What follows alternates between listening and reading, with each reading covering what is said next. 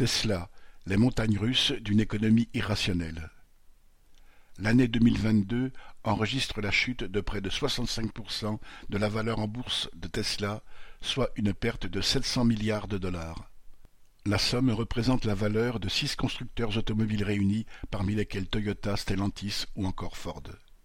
Si le montant de milliards évaporés a de quoi donner le tournis, il ne suffit pas à détrôner son propriétaire, Elon Musk. Il reste l'homme le plus riche du monde, bien que sa fortune ait fondu de cent milliards cette année. La chute de Tesla est aussi spectaculaire que l'avait été sa progression. En 2020, l'action du constructeur de voitures électriques avait bondi de 950%, sans que cela corresponde à son poids réel sur le marché automobile.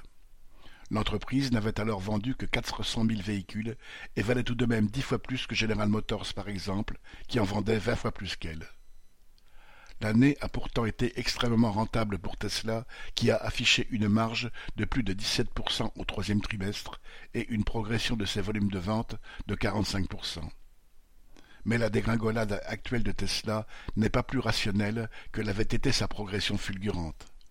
Ainsi, certains investisseurs expliquent se détourner de Tesla parce que Musk lui-même, trop absorbé par son nouveau jouet, Twitter, n'accorde plus assez d'attention à l'entreprise. Le troisième actionnaire individuel de Tesla, l'homme d'affaires Leo Kogwand, qui se dit, citation, fan inconditionnel d'Elon, la seule personne que je respecte sur Terre, lui a reproché récemment d'avoir abandonné Tesla. D'autres anticipent un ralentissement du marché de l'électrique et cherchent d'ores et déjà des secteurs plus profitables. Dans cette économie spéculative, la chute de cette valeur hypertrophiée fait le bonheur de ceux qui avaient parié sur la chute des cours. Les investisseurs du marché de la vente à découvert ont empoché près de quinze milliards de dollars en spéculant à la baisse. Les milliards s'évaporent ou changent de main sans rapport avec la création de richesses, pour le plus grand profit d'une minorité de capitalistes, tout en rapprochant l'économie d'un krach généralisé. Nadia Cantal